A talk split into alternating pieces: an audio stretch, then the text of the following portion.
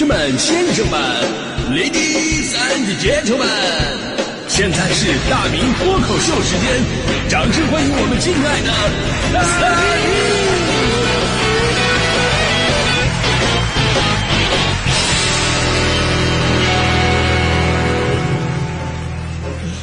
明！好，欢迎各位来到今天的大明脱口秀，我是大明啊。今天啊是十二月二十七号了，眼看就要到年底了。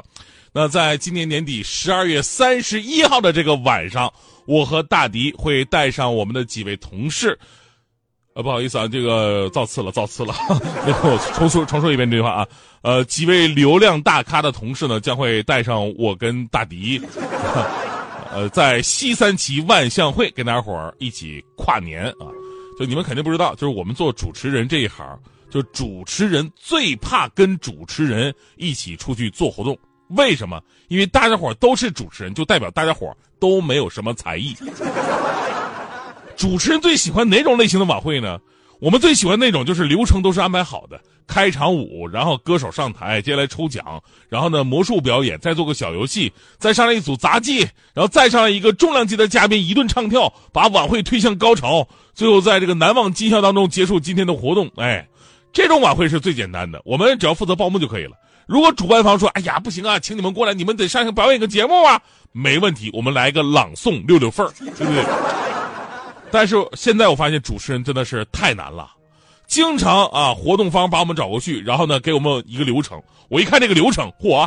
第一项主持人上台，第二项主持人介绍活动内容，第三项男主持人展示才艺。第四项，主持人带领观众做游戏；第五项，主持人抽奖；第六项，主持人现场采访观众感受；第七项，女主持人展示才艺，把晚会推向高潮啊！第八项，两位主持人在难忘今宵中致辞，结束今天的活动。就从头到尾耍主持人一个人你知道吗？啊，如果你跟主办方说：“哎呀，这个不行啊，这个这这太单调了，都是我们在演啊。”然后主办方会在里边加上领导讲话给你溜溜缝所以这一刻我终于明白，当年我们艺考的时候为什么要有才艺展示这一项。当时我心里边各种不服啊！我心想，播音主持跟那些才艺也没有任何关系啊，哪怕是唱歌，唱歌发声方式、共鸣位置跟说话完全不一样。唱歌越专业，播音就越不专业。但是现在来看，那个时候太有先见之明了。他们早就料到现在的商家不愿意掏钱，一笔主持费就想办一台晚会。所以啊，如果你们想跟我啊，不不想想跟那个那几位流量大咖带着小明和小迪一起跨年的话啊，啊，你们也有机会看到五个主持人凑到一起能拍出怎样的节目阵容啊！昨天我们在那个群里边已经商量了，我们准备给大家伙带来一带来一宿诗朗诵《史记》。开个玩笑，这说到这儿呢，就进入到咱们今天的节目话题了啊！那些年难忘的班级联欢会，可能现在很多的孩子没有这个经历了啊。呃，这个是我们那个年代校园的专属记忆之一啊！班级元旦联欢会那种欢乐的氛围，还有无数难忘的片段。从某种角度来讲，这个班级的联欢会比春晚更加精彩。首先最难忘的就是布置教室啊！你知道，当教室那么严肃压抑的场所被我们重新布置。本身就是一件非常解压的事儿，心灵手巧同学呢负责剪窗花啊，挂纸灯，还有各种颜色的纸花，负责点缀黑板。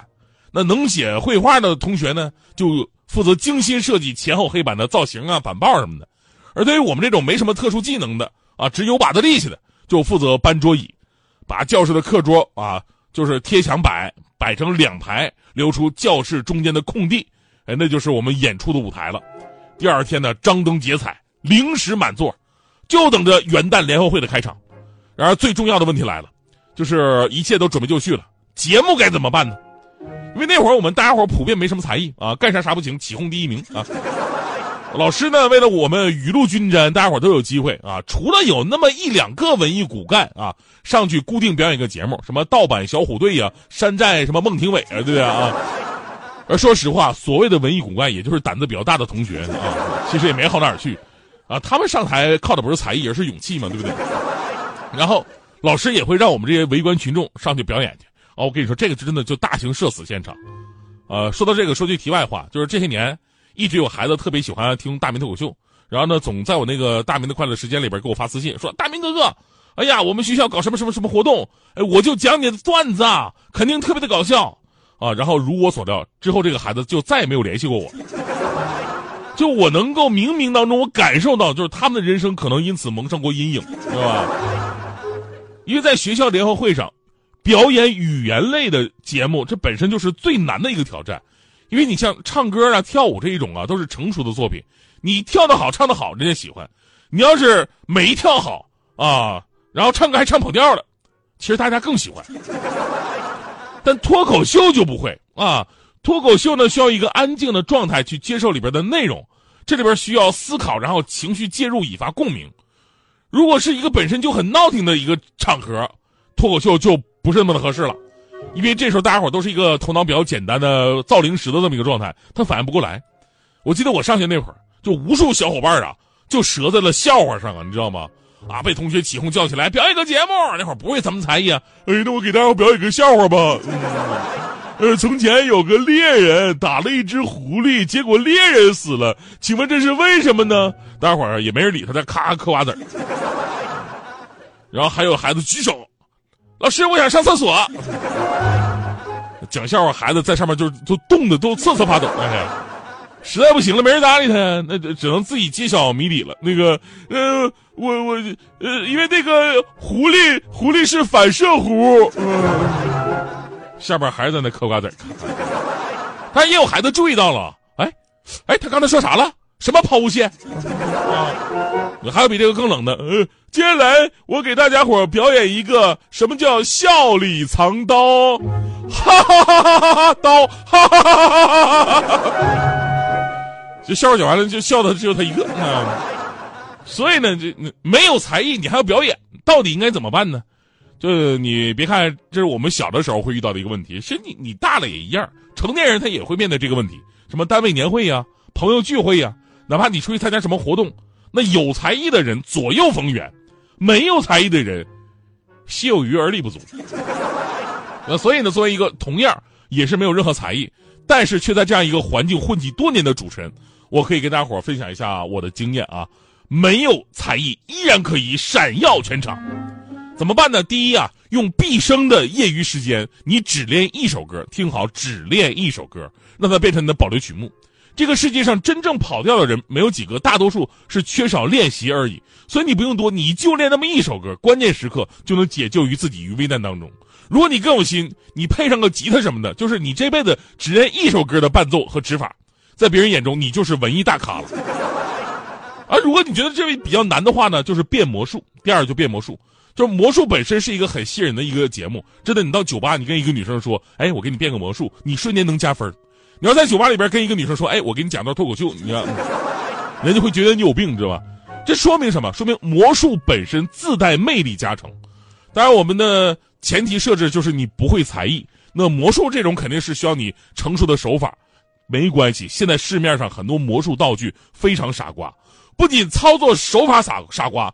而且呢，也能够让看的人变成傻瓜，他们确实看不出来。所以平时你可以淘宝淘一个啊，放在口袋里以备不时之需。第三个啊，第三个很重要，就是组团比方说这次我们五个主持人陪大家跨年上台表演也是，大家伙都不会才艺，那么咱们组团出击会有意想不到的效果。比方说，咱们可以用三句半的形式，哎，每个人一句词儿，然后最后那个人哪怕他只有一个字儿，或者是只有半句话，也能成为全场最最闪亮的仔。你要不相信的话，我就我让大迪配合我表表演一个啊，展示一下。我说前三句，大迪只说后半句，大迪绝对是焦点啊！来试一下啊。大明大迪平时家，一看并列第十八，头上飞过小乌鸦，啊啊啊啊！这个成绩不应该，望着门外直发呆。一只大鹅门前过，该呀，该呀。呃，时间关系，最后再传授大伙儿一招啊，那就是剑走偏锋。这个世界上有很多讨巧的方式，就不需要你什么熟练的才艺，不需要你什么精美的设计，就有的玩意儿你一拿出来就自带奇怪的气场。所以说，各位观众，请看我们没有才艺如何炸场啊！咱们再来一遍啊！大明大敌就不服，你对我们还不熟。有请大迪上才艺。月光下的凤尾竹。